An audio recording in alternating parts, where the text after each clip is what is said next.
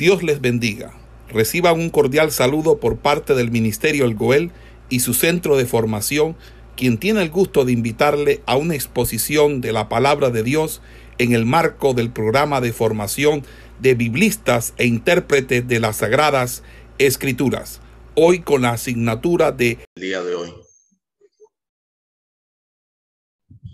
Bien, mis hermanos, seguimos haciendo nuestra revisión del Evangelio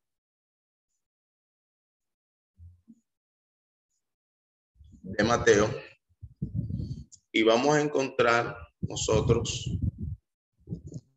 el Evangelio de Mateo es considerado también como el Evangelio de la iglesia, el Evangelio de la iglesia. Porque en este Evangelio presentado a la iglesia como la comunidad de creyentes. Y Mateo es el único evangelio que emplea el término iglesia, que viene de la voz griega iglesia. Esta palabra aparece dos veces este evangelio. Aparece en el capítulo 16, versículo 18, y en el capítulo 18, versículo 17. Y vamos a hacer lectura de estos dos pasajes, la escritura, en donde hace mención el escritor acerca de la iglesia. El primero, lo repito, es Mateo capítulo 16, versículo 18. Y dice de la siguiente manera, Mateo 16, 18 dice, y yo también te digo que tú eres Pedro. Sobre esta roca edificaré mi iglesia y las puertas del Hades no prevalecerán contra ella. Capítulo 18, versículo 17, dice la Biblia. Y si, si no los oyere a ellos, dilo a la iglesia si no oyera a la iglesia, tenle por gentil y por publicado. Una referencia más, donde hay algo inmerso allí, puede ser el versículo 20. Miren lo que dice el 20 del capítulo 18 de Mateo. Porque donde están dos o tres congregados en mi nombre, ahí estoy yo en medio de ellos. Entonces, nivel de estudio, conocemos al Evangelio de Mateo como el Evangelio de la iglesia, representando a la iglesia como una comunidad de creyentes, como una comunidad de creyentes. Entonces, siendo esto de esta manera, Evangelio de Mateo, Mateo hace uso de una de las ramas o da lugar, lugar a una de las ramas de la teología sistemática como es la eclesiología. Recuerde que la eclesiología es la rama de la teología sistemática que se encarga del estudio de la doctrina de la iglesia, la eclesiología. Entonces, la eclesiología también es uno de los temas tratados en el Evangelio de Mateo. Efectivamente, Mateo es el único evangelio que menciona la palabra iglesia. Esto guarda relación con el tema del reino. Habiendo sido rechazado el Señor como Mesías, Jesús introdujo un nuevo concepto, hasta entonces no revelado, que que formaría un nuevo pueblo que tendría un aspecto universal, universal. Por eso hemos mirado Mateo 16, versículo 18 y Mateo 18, versículo 17. Pero escúcheme bien. En Mateo 16, 18, este concepto, podríamos decir que en ese momento era algo nuevo, una, una palabra que el Señor estaba introduciendo. Cuando uno mira Mateo capítulo 16, versículo 18, habla de la iglesia dentro del marco de un aspecto universal. Habla de la universalidad de la iglesia. Y un aspecto también a destacar cuando uno mira Mateo 18, versículo 17, está hablando de la iglesia enmarcada dentro de un aspecto local. Mateo 16, 18, un aspecto universal y Mateo 18, eh, 17, un aspecto de carácter local. La sección de temas y el modo en que son tratados responden a un cuidadoso plan por parte del autor humano. Mateo aporta un énfasis teológico. Marcos, un cuadro cronológico. Y Lucas, un fin apologético. De tal forma, hermanos míos, de manera que el objetivo teológico que tiene Mateo consiste básicamente en responder a los siguientes interrogantes. Uno de los interrogantes a los cuales responde el Evangelio de Mateo es, ¿es Jesús de Nazaret el Mesías del Antiguo Testamento? Uno de los interrogantes a los cuales responde este Evangelio. ¿Por qué no instauró Jesús el reino prometido? ¿Se establecerá ese reino algún día? ¿Cuál es el propósito de Dios para hoy? otras palabras, Mateo está interesado como un rey, su reino, con la iglesia y su fundador, su genealogía del, la genealogía del Señor responde a su interés. Establece que Jesús es el hijo de Abraham, que lo vincula con el pacto abrámico, el cual comprende la salvación del mundo también muestra la Biblia que es hijo de David y lo relaciona esto entonces con el pacto davídico. ¿Qué características, aparte de las que estamos mirando, tiene el Evangelio de Mateo, aparte de ser el Evangelio de la iglesia, ese Evangelio que toma ese concepto eh, naciente que es iglesia, ¿Qué otras características vamos nosotros a, a marcar a través de este evangelio?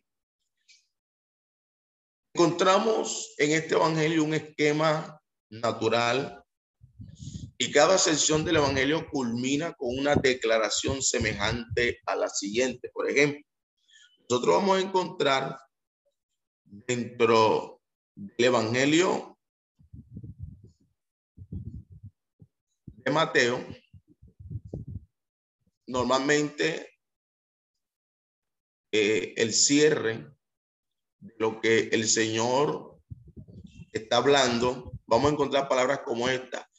Cuando terminó Jesús estas, estas, estas, lo encontramos, por ejemplo, en Mateo 7, 28. Miremos Mateo 7, 28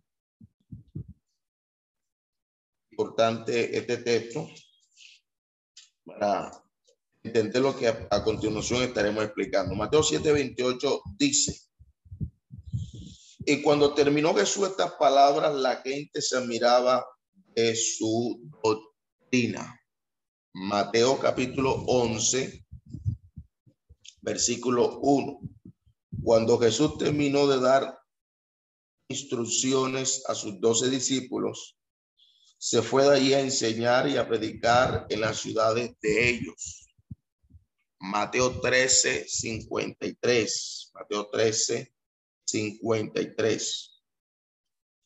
Mateo 13, 53 dice, aconteció que cuando terminó Jesús estas parábolas, se fue de allí.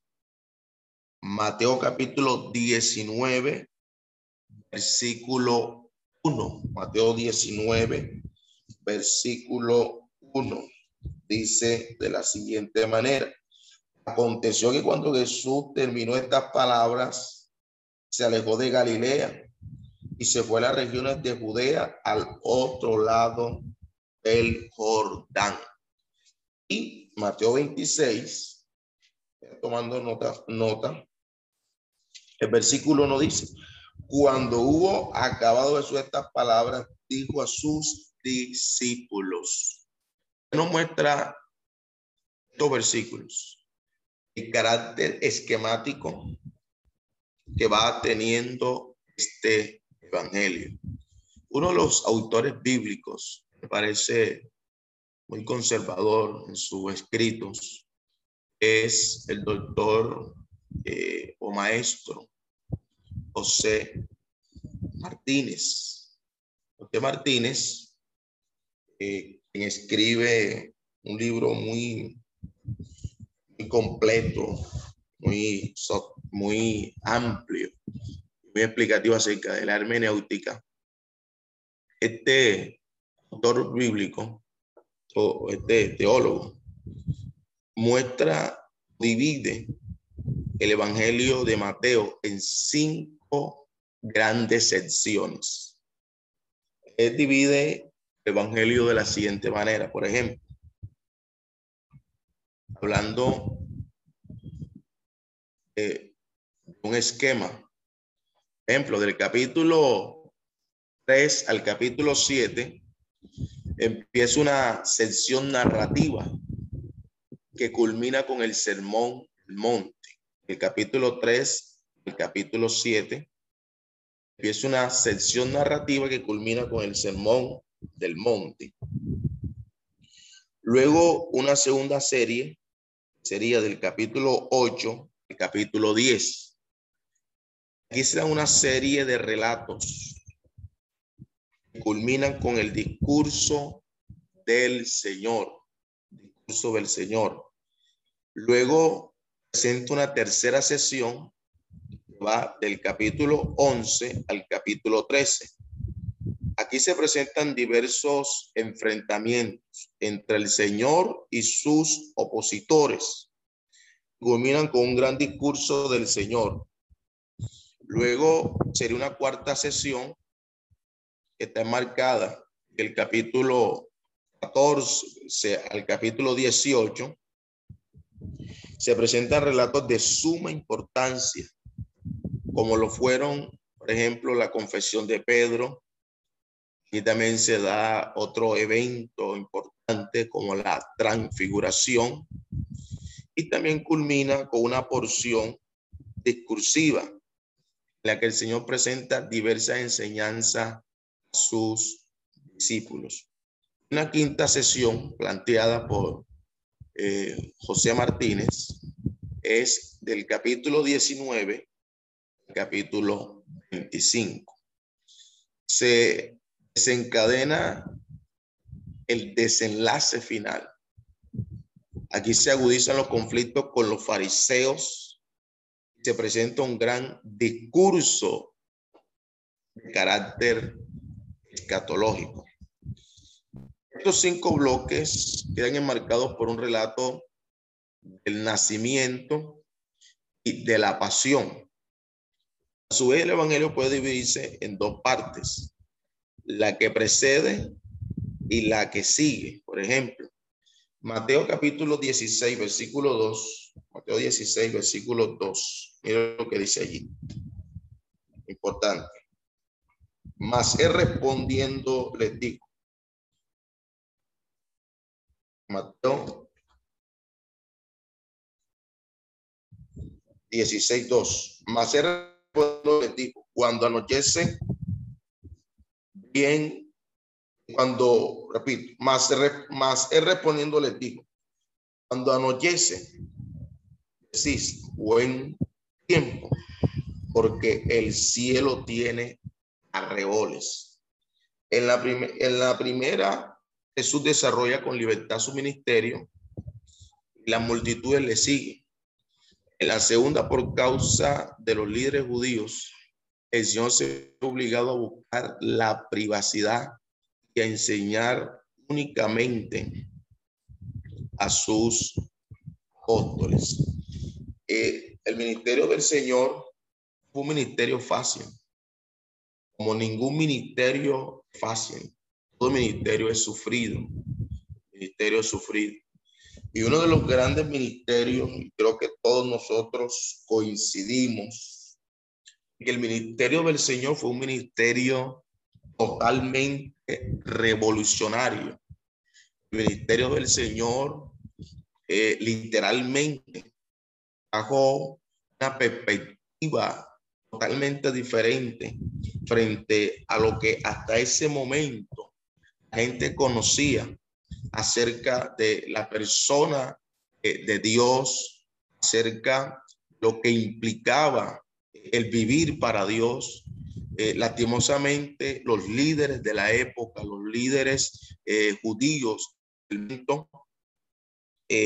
haciendo recorderis, trayendo a memoria cuando el Señor en el capítulo 9 de Mateo dice que al ver las multitudes, al ver las multitudes, tuvo compasión de ellas. Y esa palabra compasión es una palabra que implica sentir desde las entrañas, lo que traduce la palabra compasión. O sea, sentir desde lo más profundo. Dice que al ver las multitudes tuvo compasión de ellas, porque las vio como ovejas que no tenían pastor. Esa era la realidad del momento. Aunque había todo un sistema religioso, aunque habían eh, partidos eh, religiosos en el momento, realmente la gente, la gente, la multitud estaba totalmente pues desatendida desde el punto de vista espiritual. Y cuando aparece el Señor con una doctrina, cuando el Señor aparece con una enseñanza, y no solamente con doctrina, con enseñanza, sino que el Señor también entra en escena con milagros, con señales, con prodigios. Eso causó evidentemente eh, que las multitudes se volcaran hacia Él, porque encontraban en el, en el Señor una palabra de esperanza, encontraban en el Señor pues sanidad para sus cuerpos, encontraban en el Señor una respuesta anhelada y deseada por parte de cada uno de ellos. Y fue el ministerio del Señor, un ministerio donde eh, en su primera parte gozó eh, de mucha libertad para su ministerio, pero encontró en su segunda parte, ya encontró eh, mucha resistencia, encontró contradictores, encontró opositores, encontró aquellos que eran detractores. Ahora, todo ministerio, vamos a pasar siempre por allí. Vamos a pasar por allí.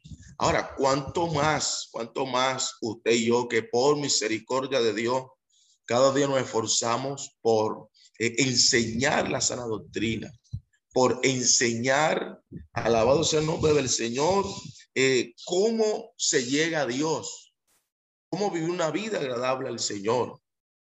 Vamos a encontrar gente que se dice ser de Dios, pero que tienen un mensaje totalmente contrario, opositor a lo que realmente la palabra del Señor dice.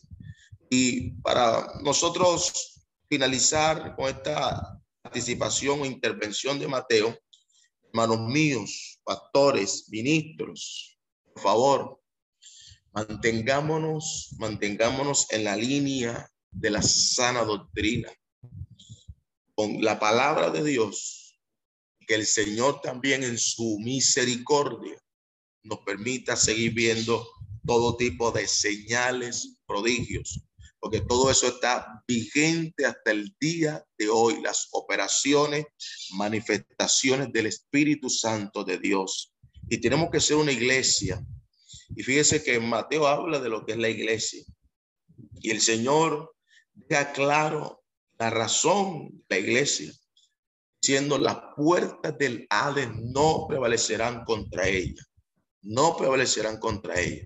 Así es que, iglesia del Señor, hermano mío, hermana mía, usted que es militante de, del cuerpo del Señor Jesucristo, sigamos, sigamos con la tarea del ministerio, sigamos adelante. Si Dios nos permite llevar multitudes a Él, llevémosla. La palabra de Dios, que conozcan al Señor, que puedan ser alabados el Señor, un evangelio sano, un evangelio transparente, un evangelio diáfano, un evangelio que apunte realmente hacia la salvación.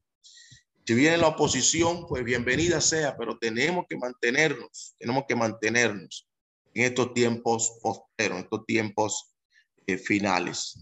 Y enseñemos, así como tratamos de enseñar a multitudes, hagamos como el Señor.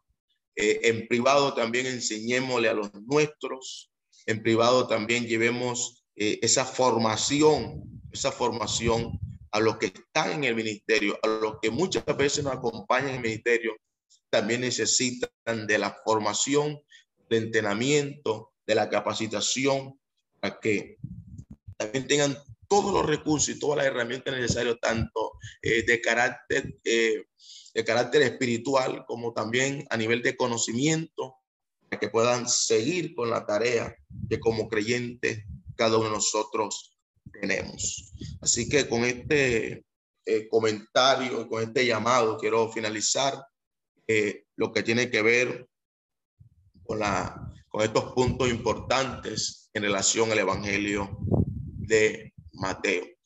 Quiero inmediatamente, inmediatamente referirme al Evangelio de Marco. Entremos ahora hacer una revisión del Evangelio de Marco. Recuerden los puntos que vamos a estar desarrollando en cada eh, Evangelio. Luego entraremos en, algunos pasajes, en algunos eh, temas particulares, pero primeramente vamos a tener eh, aspectos muy generales, algunas generalidades de estos evangelios. Entonces vamos a entrar en Marcos, entremos en Marcos en esta mañana. Tengo listo el bosquejo de Mateo y voy a comenzar a trabajar en el de Marcos. Pero vamos a mirar estas generalidades en cuanto al Evangelio de Marcos. Y vamos a entrar a mirar el autor. Autor. Eh, tradicionalmente, se supone que el autor de este Evangelio es Juan Marcos. Juan Marcos. Aunque se cree que tomó sus notas de la predicación de Pedro, es algo que hemos eh, hablado y que hemos hecho referencia en clases anteriores. Desde la antigüedad se ha asignado a Marcos la autoría de este evangelio. Y Papías así lo afirma. También lo confirma Ireneo, Tertuliano en su obra contra los marcionistas, Jerónimo, su catálogo de hombres ilustres. Entonces, eh, es importante cuando uno encuentra eh, referencias, referencias o evidencias externas en cuanto a la paternidad de un libro. Eh, por ejemplo, en el caso de Mateo, de Marcos, de Lucas, eh, normalmente no vamos a encontrar, y en muchos libros de la Biblia, eh, al iniciar el libro, ya interés del autor señalar viva voz o de manera categórica él es el autor de ese libro. Cuando nosotros miramos algunas referencias internas o evidencias internas, eso vamos a tener luz en cuanto a eso. Pero también es importante nosotros mirar qué evidencias externas hay que consideraron, que por ejemplo eh, dijeron que escritos, ¿verdad? Pueden haber de fuente externa que confirman la veracidad, la autenticidad, la paternidad de un libro de la Biblia. Por ejemplo, aquí le he citado eh, a varios eh, que hacen, que confirman la autoría del Evangelio de Marcos a nuestro amado hermano Juan Marcos. Juan Marcos. Entonces, ¿quién era este Marcos? Sería la pregunta que hoy tenemos que hacer. Seguramente se trata del mismo que es nombrado en las epístolas eh, de Colosenses, también lo encontramos en Filemón y también lo encontramos en el libro de los Hechos, los Hechos. Muy probable que se haya convertido tras la predicación de Pedro, porque este le llama en la primera carta de Pedro, capítulo 5, versículo 13, ese texto eh, lo leímos y nuevamente lo doy de referencia cuando Pedro habla de Marcos, dice mi hijo, mi hijo. Del mismo modo que Pablo llama a Timoteo su hijo. Eh, su vindicación con el apóstol Pedro, su vinculación con el apóstol Pedro, narrada en el libro de los Hechos, en el libro de los Hechos encontramos esa afinidad, ¿verdad?, entre Marcos y Pedro. La casa donde la iglesia se hallaba reunida cuando Pedro fue liberado de la prisión era de la madre de Juan Marcos. Allí eh, vivía Juan Marcos, allí, con su madre. Y ahí se reunió Pedro después que fue liberado de la en la casa de Juan Marcos. Eso está en Hechos capítulo 12, versículo 35. Luego leemos que se asoció al equipo misionero encabezado por Pablo y Bernabé. Pero promediando el primer viaje misionero, decidió volver a su hogar, lo cual causó un gran disgusto al apóstol Pablo. Al comenzar el segundo viaje, misionero Pablo se negó a llevarlo consigo.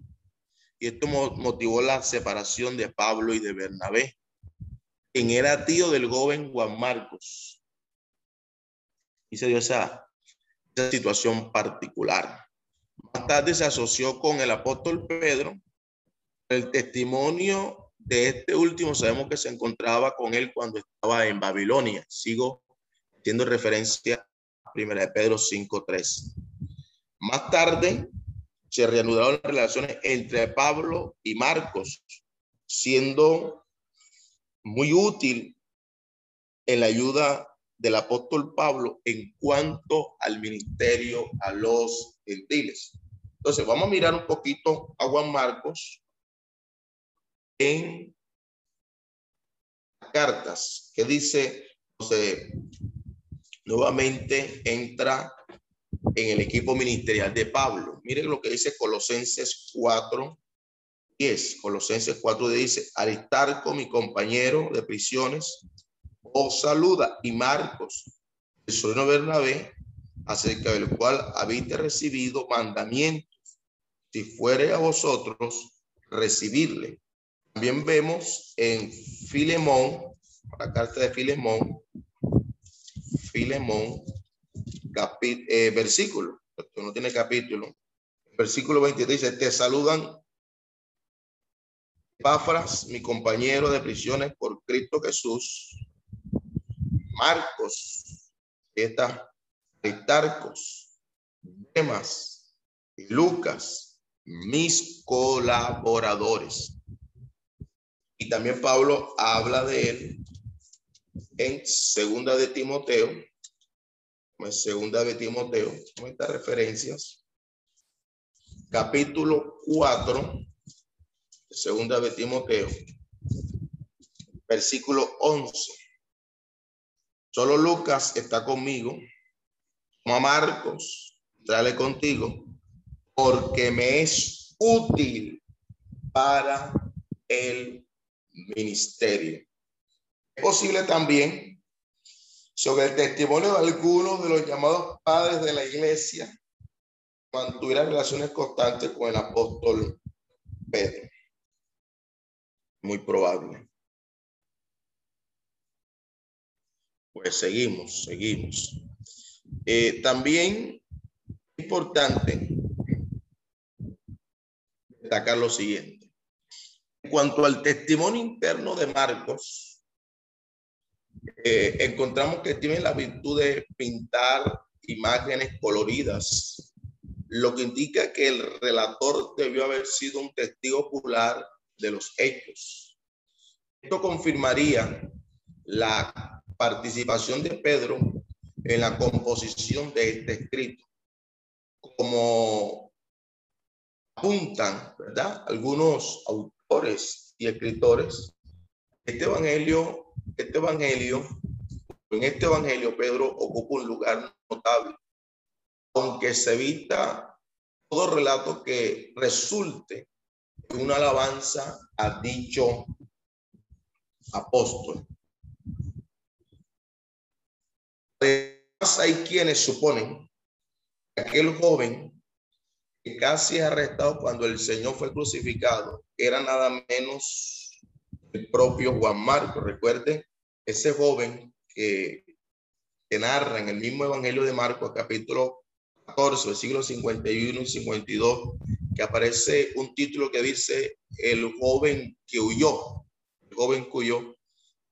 Algunos suponen, algunos afirman, algunos pues dan a, entender que ese joven que huyó, envuelto en sábana, hablando eh, de Juan Marcos. Según la tradición, fue su casa la que sirvió como aposento para el desarrollo de la la última cena y también donde el Espíritu descendió sobre la iglesia durante Pentecostés. Pero, pero, aunque estoy eh, señalando esto, realmente no tenemos, no tenemos, eh, no tenemos realmente veracidad, no veracidad en cuanto a que estos datos sean totalmente, solo son de pronto algunas consideraciones y algunas eh, eh, posturas y señalamientos que pueden hacerse en cuanto a lo anterior. ¿Cuál es la fecha probable de composición? Se cree que fue escrito entre el año 50 y el año 65 después de Cristo cree eso. Del año 50 y 65 después de Cristo. Recuerden que estamos mirando Evangelio de Marcos. Propósito del autor. Propósito En el mismo comienzo de este Evangelio se anuncia el propósito del autor cuando dice, cuando dice, mire Marcos, vamos a al, inicio del Evangelio de Marcos, a su preámbulo, el preámbulo de Marcos. Dice Marcos 1.1, principio del Evangelio de Jesucristo, Hijo de Dios. Entonces, cuando ya Marcos inicia este Evangelio, está hablando del principio del Evangelio de Jesucristo principio del Evangelio de Jesucristo, Marcos 1. El Evangelio nos muestra Jesús como un siervo sufriente. Anote eso. Jesús como un siervo sufriente. Marcos capítulo 10, versículo 45. Marcos 10, versículo 45. Mira lo que dice, porque el Hijo del Hombre no vino para ser servido, sino para servir y para dar su vida rescate muchos. Vemos un énfasis en el servicio del Señor más que en su enseñanza. Únicamente registra Marcos el sermón escatológico. El sermón escatológico, Juan, perdón, eh, Marcos, ¿verdad? Lo, lo narra, en, lo registra en el capítulo 13 de su evangelio, donde habla sobre las señales del fin. Y también hace uso de pocas parábolas. Frente a Mateo, Mateo hace más uso de, las parábolas del Señor, mientras que eh, Marcos hace menos uso de parábolas del Señor. Puesto todo esto, hermano, o todo lo restante, son relatos de los milagros de Jesús. Entonces, encontramos aquí? encontramos aquí nosotros? Encontramos Marcos, que Marcos muestra al Señor una vida de servicio y pone el servicio del Señor o el énfasis más en el servicio que en la enseñanza del Señor. Una de las grandes enseñanzas es el sermón escatológico del capítulo 13 y hace uso de algunas pocas parábolas. Todos los restantes son eh, milagros de Jesús. En tanto que el Evangelio de Mateo está orientado hacia lectores judíos, ¿verdad? Barco está dirigido hacia lectores gentiles y con mayor precisión, Marcos recuerde que escribe a gentiles romanos, o sea, romanos. De ser así, se escribe para explicar a los gentiles por qué el evangelio del Mesías fue rechazado. en especial en este evangelio un contraste marcado entre la popularidad del Señor el creciente enfrentamiento con los líderes religiosos que culmina con Jesús cuando es crucificado. El doctor eh, Martínez, José Martínez, eh, también enseña que la cruz es una sombra que proyecta a lo que a largo tiempo o a largo plazo todo lo que significaría o lo que hoy nosotros conocemos como lo que es el Evangelio. Al final del mismo se demuestra que la realidad de la cruz es el secreto de la victoria. Jesús es presentado como el vencedor de Satanás, el vencedor de las enfermedades, el vencedor de sus enemigos, vencedor de la muerte. Sea, Marcos se da la tarea de a través de su evangelio, de acuerdo a lo que dice el doctor Martínez, mostrarnos la victoria del Señor a través de la cruz. Victorias que van por encima de Satanás, van por encima de las enfermedades, por encima de enemigos y por encima aún hasta de la misma muerte. Entonces, todos estos aspectos son dignos de resaltar y de traer a la enseñanza del día de hoy. También, mis hermanos, vamos a mirar, vamos a mirar ¿Qué características especiales tiene el Evangelio de Marcos? Evangelio de Marcos. Características del Evangelio de Marcos. Este Evangelio fue escrito pensando en quiénes, en gentiles. gentiles. Y cuando hablo de gentiles, especifico en los romanos. Algunos dicen que fue escrito para la iglesia de Roma. Y se apoyan en la declaración de Pedro respecto a Marcos. Que él se encontraba o que se encontraba en Babilonia. Interpretan que en esta ocasión, al igual que el libro Apocalipsis, se da el nombre, no se le da el nombre de ninguna antigua enemiga de Israel o la capital del imperio romano. Pero es también probable que pueda tratarse literalmente de la ciudad de Babilonia. La ciudad de Babilonia. Estoy haciendo referencia de 1 de Pedro 5, 13.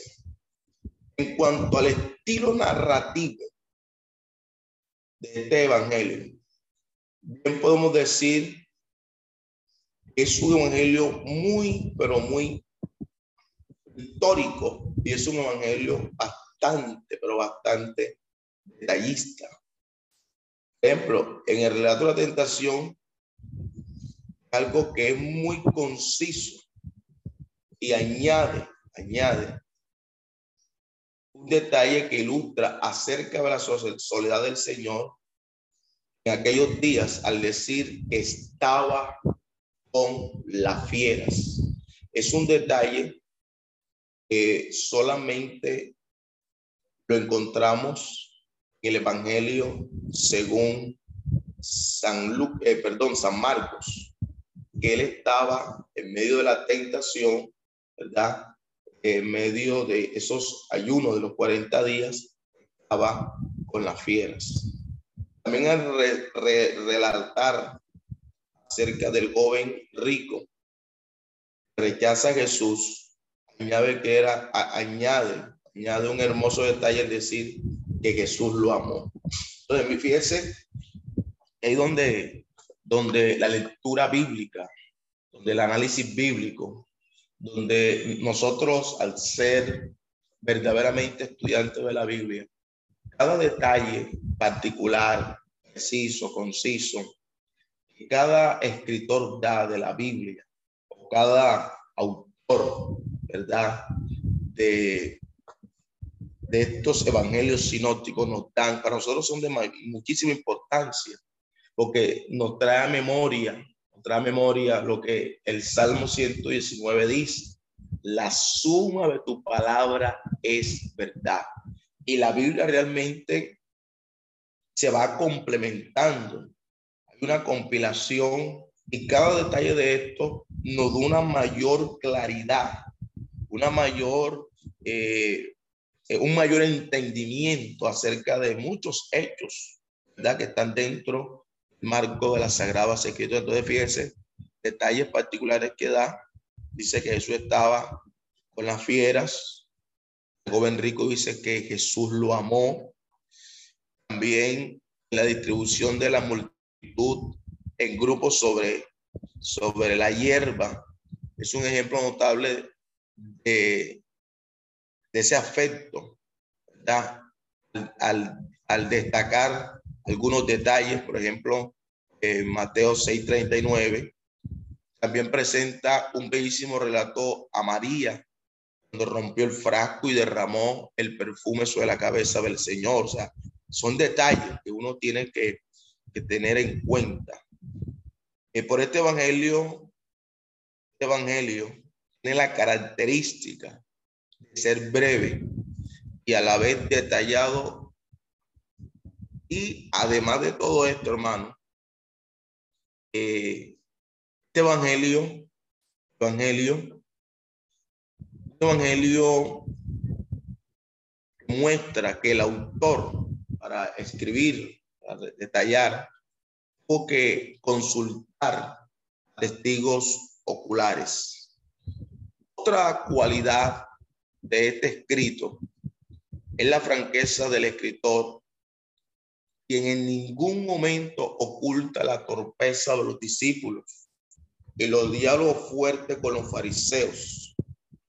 El relato es muy ordenado, eh, el Evangelio de Marcos es un evangelio que sigue un orden cronológico, aunque no se presupone escribir al estilo de un historiador como lo hace Lucas. Tampoco intenta demostrar como lo hace Mateo, que Jesús es el Mesías. Entonces, la pulcritud estadística no es precisamente una virtud de este escrito. Digo, citando a Martínez, Martínez dice la construcción favorita de Marcos es la, es es parátasis, es decir, la sucesión de frases o cláusulas unidas por confusión Normalmente él utiliza la conjunción y, que equivale a la palabra kai. Este vocablo se repite durante 563 ocasiones.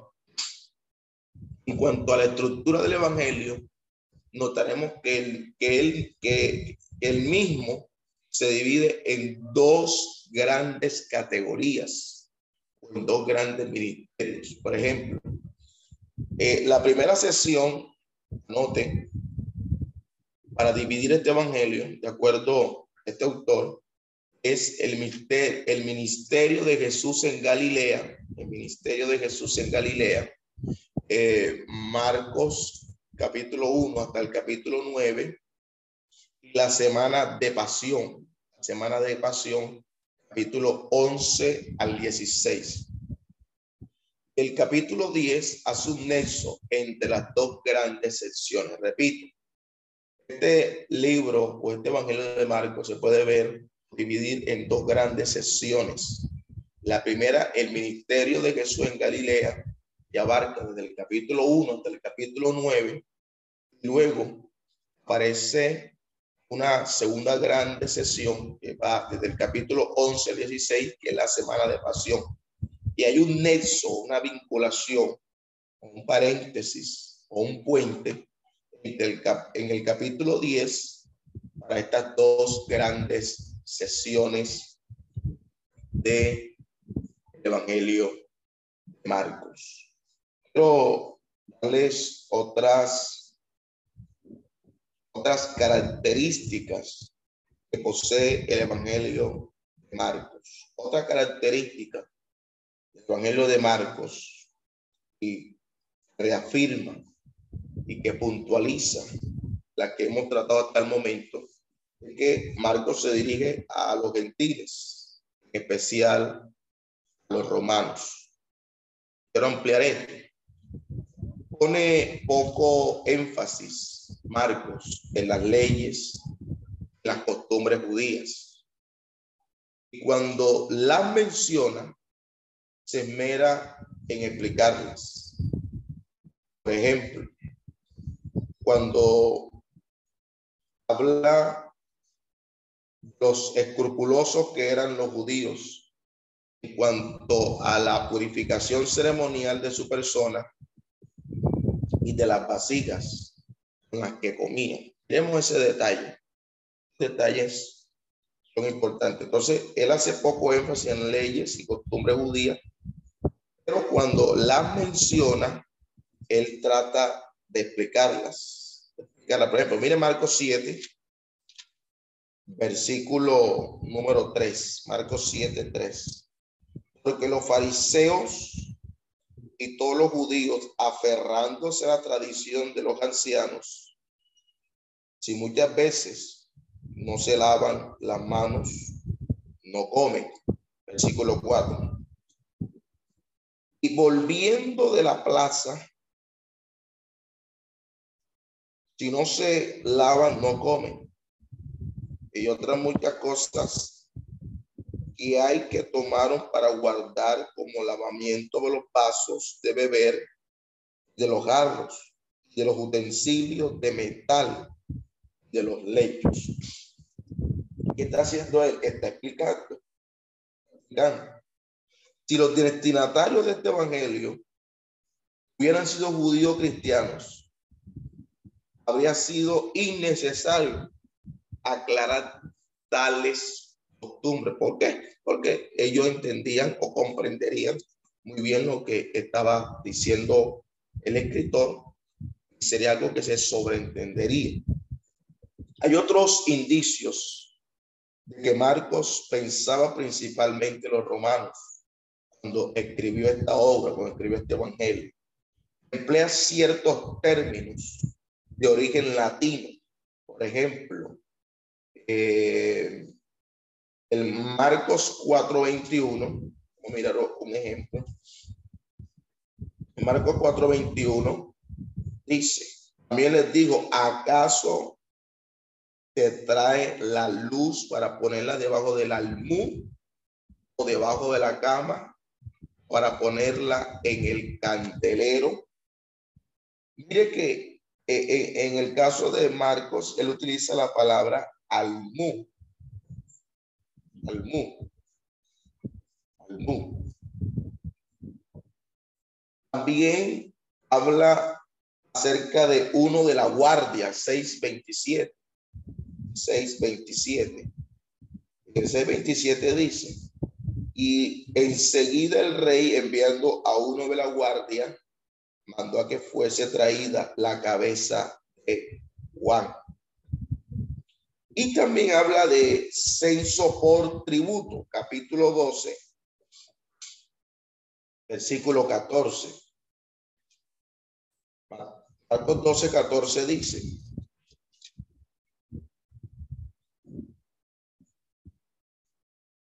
Viéndolo ellos, le dijeron, maestro, Sabemos que eres hombre veraz y que no te cuidas de nadie, porque no miras la apariencia de los hombres, sino que con verdad enseñas el camino de Dios. ¿Es lícito dar tributo a César o no? ¿Haremos o no? ¿Haremos o no? ¿Haremos? Además de dar más realce las obras de Cristo en sus enseñanzas, esto se debe a que los romanos, hombres de acción, tenían poco interés en las enseñanzas, los hechos. Ellos les interesaban mucho más. ¿Qué es esto? Los romanos no, le, no había mucho interés en las enseñanzas como tal, ustedes y yo vayamos entendiendo un poco más acerca de, de, lo importante de este evangelio, porque los romanos eran hombres de acción, acción. Entonces, ellos iban más a la praxis, a la práctica, la práctica. Entonces, eh, Marcos adapta incluso su estilo la personalidad romana, la personalidad romana. Eh, el Evangelio estar eh, características de un Evangelio terso, un Evangelio claro, un Evangelio certero, un estilo adecuado para traer a la mente romana que se impacientaba con las eh, disertaciones abstractas de índole literaria. Eso para ampliar el por qué Marcos eh, escribe los romanos.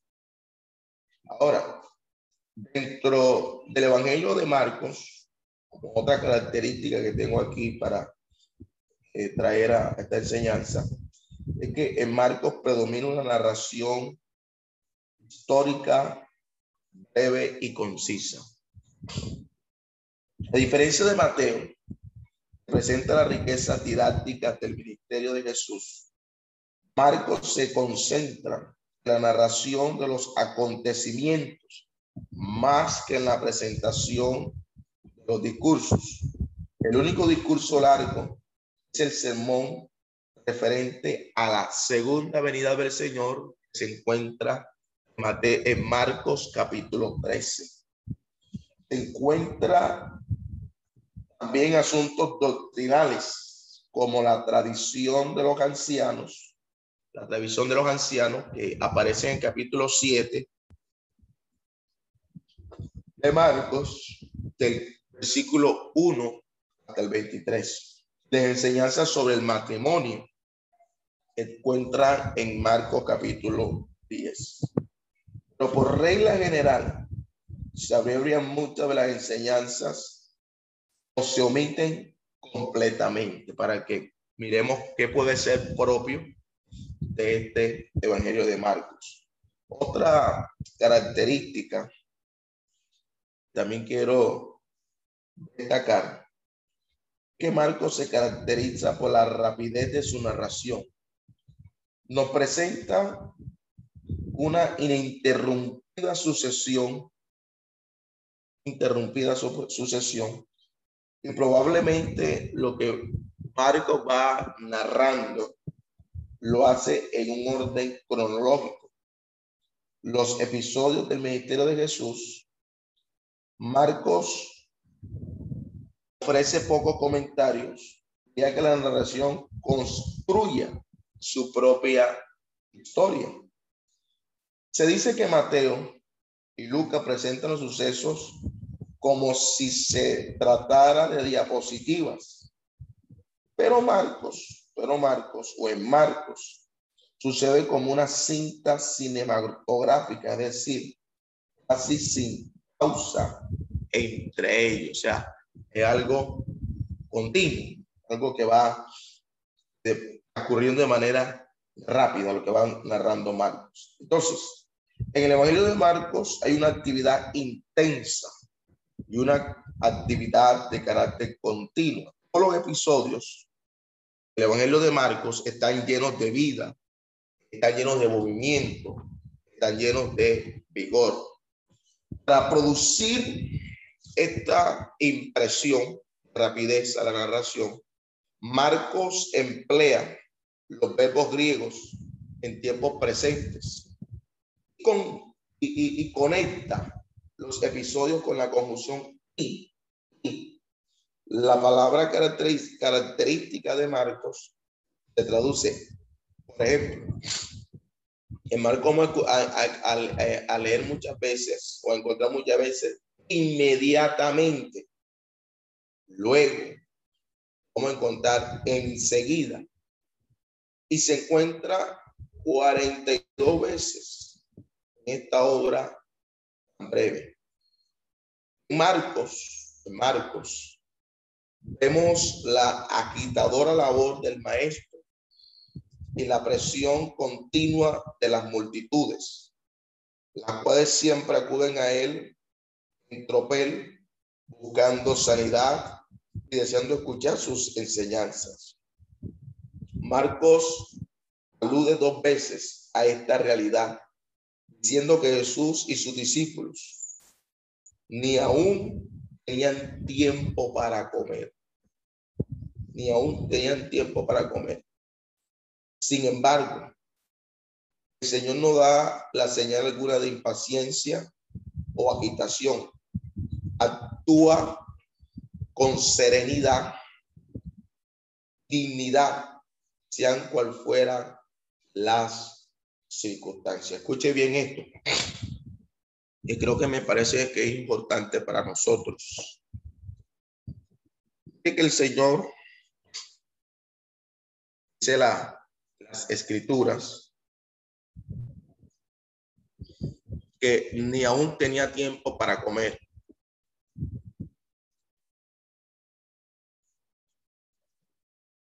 Ni tenía tiempo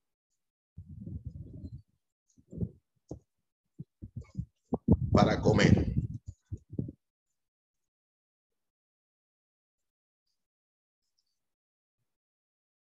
Miremos el texto. Vayamos a Marcos capítulo 6, versículo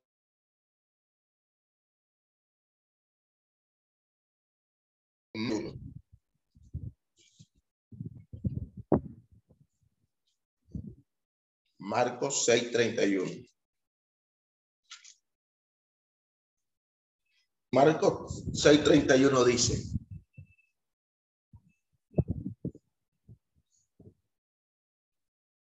les dijo, venid vosotros a un lugar desierto, descansar un poco, porque eran muchos los que iban, venían de manera que ni aún tenían tiempo para comer. Todo lo que implicaba el ministerio del Señor. O sea, era tanta la multitud, eran tantas las personas que estaban allí, que el número eran cinco mil. Sin mencionar a mujeres y niños. Dice la Biblia que ni aún tenía el Señor tiempo para, para comer tiempo para comer. Pero frente a esto, ¿cómo se comportaba el Señor? Con serenidad.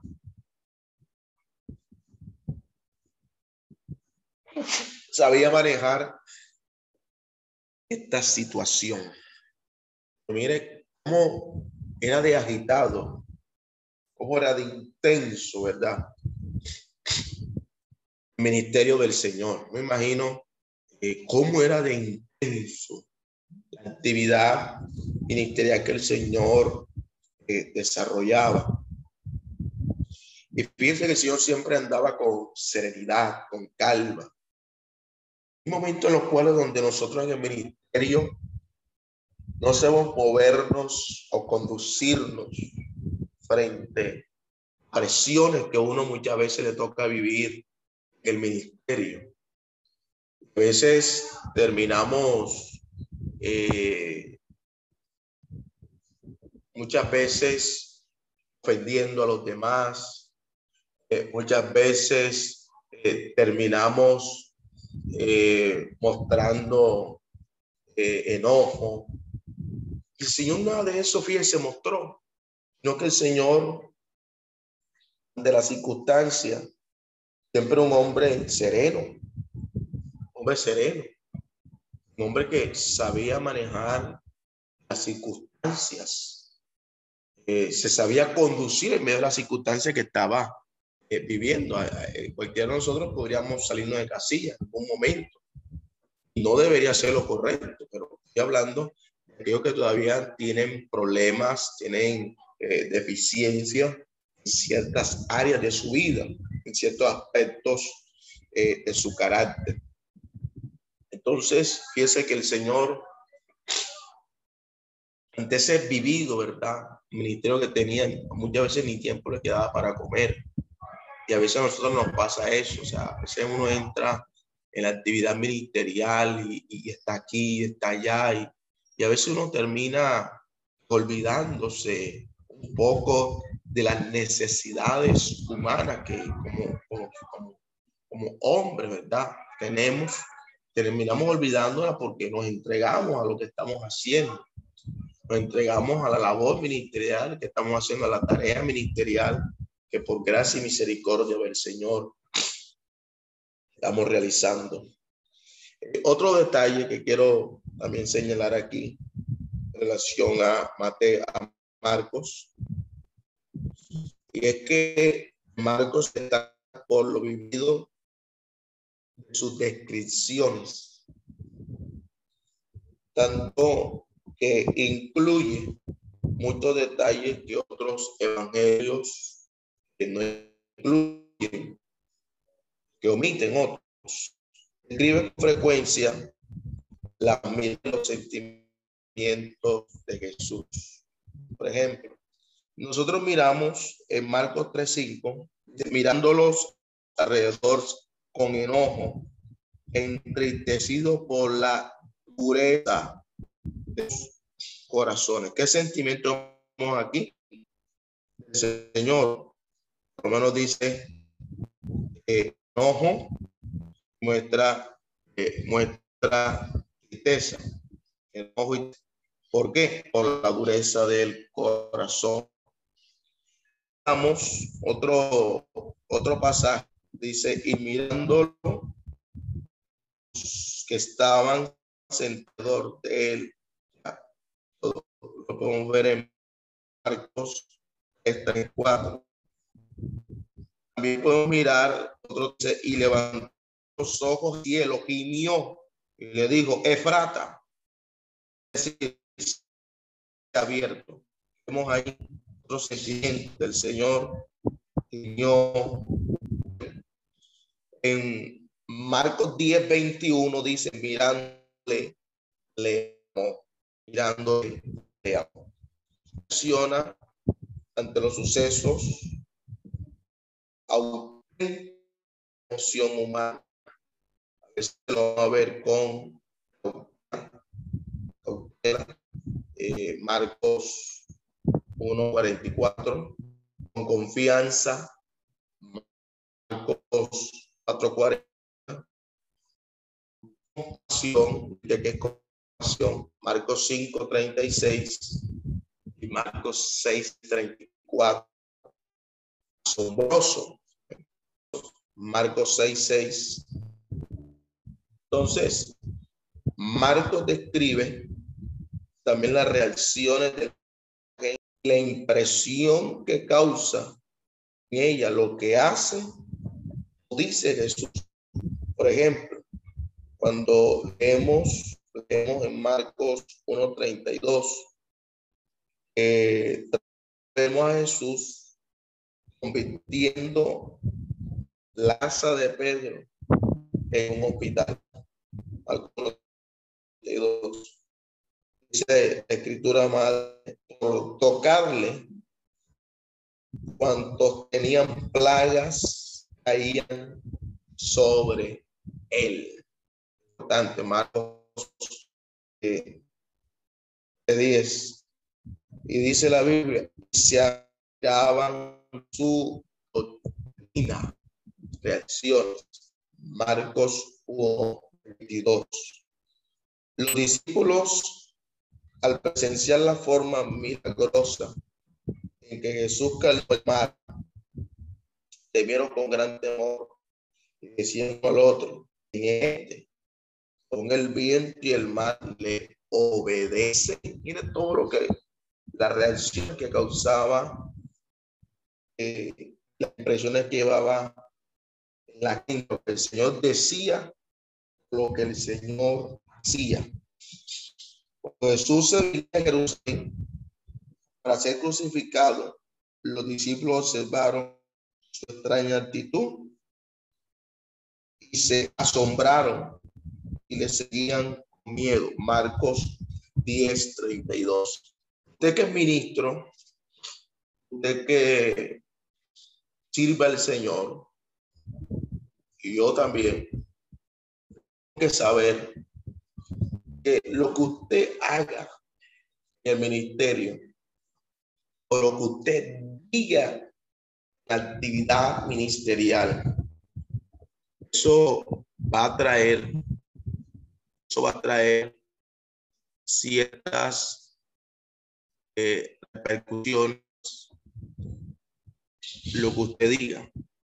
Muy que eso va a generar reacciones en la gente. Por eso usted y yo tenemos que cuidar mucho a nosotros hablar, al hablar.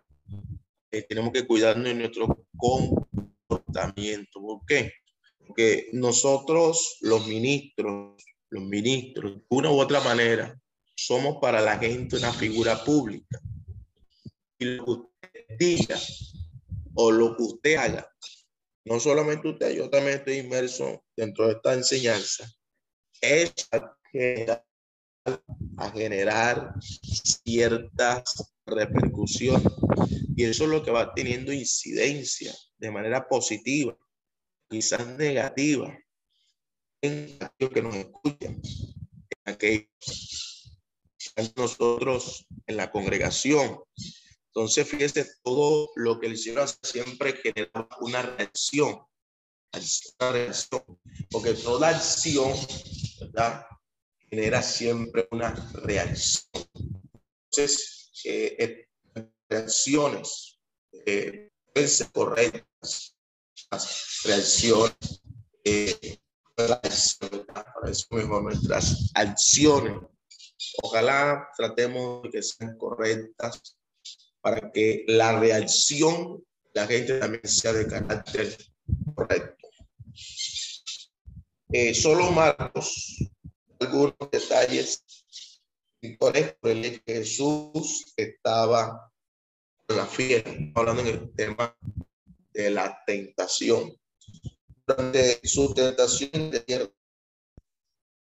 que los amigos para la lectura en el techo. Son detalles que a Marcos, eso está en Marcos 2.4. O que Jesús estaba en la popa de la barca durmiendo sobre un cabezal. Eso está en Marcos 4.38. O la descripción del endemoniado Gadareno. Marcos 5.4. En, en Marcos 9, que Jesús mandó los cinco que acomodasen por grupos. Ayer también menciona, también menciona nombre. Mirar en la Biblia, el nombre menciona Marcos. Marcos, por ejemplo, 29. Al salir sinagoga, vinieron a la casa de Simón y Andrés, Jacobo y Juan. Capítulo 3, nombres que menciona, versículo 16. A Simón, a quien puso por nombre Pedro. Capítulo 13, 3. Marcos 13, versículo 3. Y se sentó en el monte de los olivos, frente al templo, y Pedro, Jacob y Juan y Andrés preguntaron aparte. Bien, no solamente da nombres, sino que también es un hombre que da cifras cifra, ejemplo, Marcos 5.13. Marcos 5.13. Luego Jesús dio permiso, sabiendo que ellos espíritus intentaron los ciertos, los cuales eran como dos mil. Dos mil. Capítulo 6, versículo 7. Después llamó los doce y comenzó a enviarlos de dos, dos cifras. No solamente da nombres, Marcos, no solamente da cifras, sino que también horas, horas. Marcos 35, levantándose muy de mañana, siendo aún muy oscuro, se fue a un lugar desierto y allí, a capítulo 3, versículo 2, y le acechaban para ver si en el día de reposo le sanarían, a fin de poder acusarle. Marcos 11, 19. Estamos en Marcos 11, 19. 11, 19. Al llegar la noche, Jesús salió de la ciudad. Marcos 16. Muy de mañana, el primer día de la vinieron al sepulcro, ha salido sol. Y también Marcos habla de lugares. estamos mirando que particularmente habla de zonas, hombres, hombres, habla de cifras, horas y también habla de lugares. Capítulo 2 Versículo 13. Después volvió a salir al mar toda la gente venía a él. Es que enseñaba. Capítulo 3, versículo 8. Marcos 3, 8.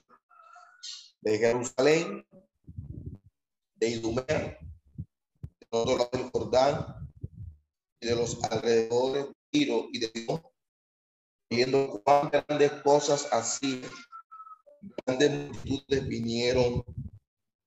Capítulo 7, versículo 31. Capítulo 7, versículo 31. Dice, volviendo a salir la región de Tiro, vino por Sidón al mar de Galilea, pasando por la región de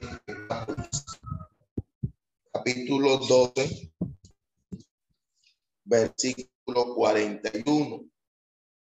Capítulo 12, versículo 41. Estando Jesús sentado delante de la ofrenda, el pueblo echaba dinero en el arca y muchos ricos echaban mucho. Capítulo 13, versículo, todo esto es Marcos. Y se sentó en el monte de los olivos, frente al templo. Capítulo 14, versículo 68. 14, versículo 68.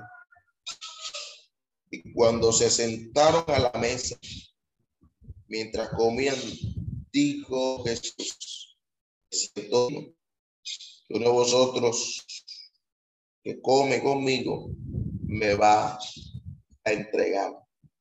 Y Marcos 15, versículo 39. 15, 39. El centurión que estaba frente a él, viendo que después de clamar había expirado, dijo verdaderamente,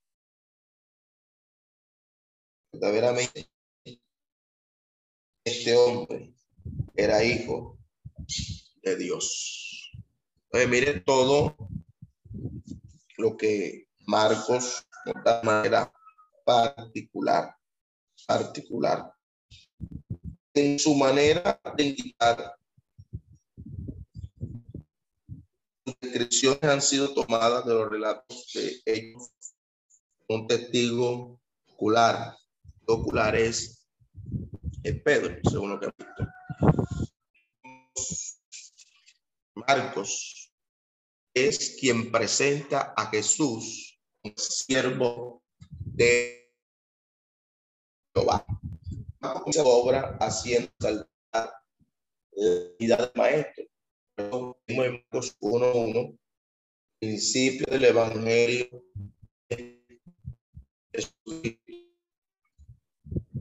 Principio del Evangelio de Cristo.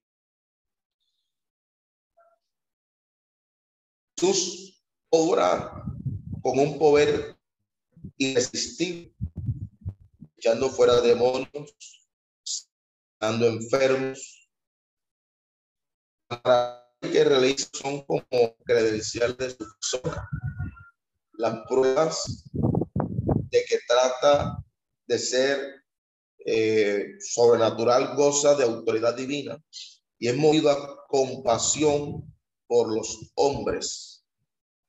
Sin embargo, el segundo evangelio insiste sobre todo en el hecho de que Jesús está realizando el papel del siervo de Jehová, tal como lo fue profetizado por Isaías. O sea, el profeta Isaías profetizó que el Señor sería el siervo de Jehová. Eso está en Isaías 42, Vamos a mirar, a anotar la referencia que da Isaías en cuanto al siervo de Jehová.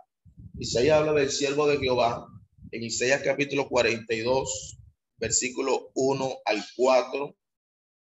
En Isaías capítulo 49, versículo 1 al 8.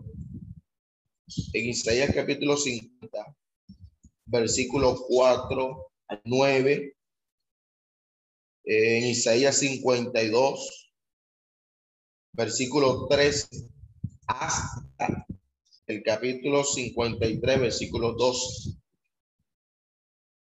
Entonces, en Isaías 42, 1, comienza el primer cántico del siervo de Jehová, que dice, he aquí mi siervo, en quien mi alma tiene contentamiento. He puesto sobre él mi espíritu. Y esta palabra se repite en Marcos capítulo 1, versículo 10 y versículo 11. Cuando Jesús subía del agua, vio abrir los cielos que decía, tú eres, tú eres mi, hijo amado, en tengo complacencia. Aquí se refiere a la unción del siervo, quien es el objeto de la complacencia de Dios, la complacencia de Dios. Entonces Isaías describe al siervo, quien se muestra con una enemistad increíble por parte de los hombres. Va a experimentar padecimientos increíbles por parte de los hombres. Eh, no obstante, los sufrimientos del siervo no son solamente una expresión de maldad humana, sino que están acorde con los misterios los designios de Dios. Con todo eso, Jehová quiso quebrantarlo, sujetándole al padecimiento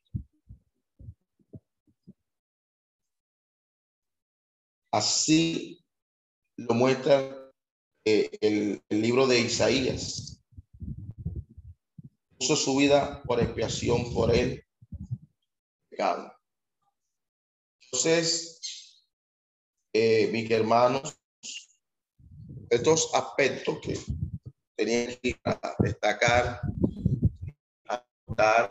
acerca del Evangelio de Marcos. Marcos. Eh, la hermana pastora Sonia eh, está señalando algo. Pues vamos a mirar aquí, vamos a mirar ver qué nos está pasando. Puedes terminar la grabación. Esperamos que este estudio haya sido de bendición para su vida y ministerio. A Dios sea la gloria. Este es el Ministerio El Goel, vidas transformadas para cumplir el propósito de Dios.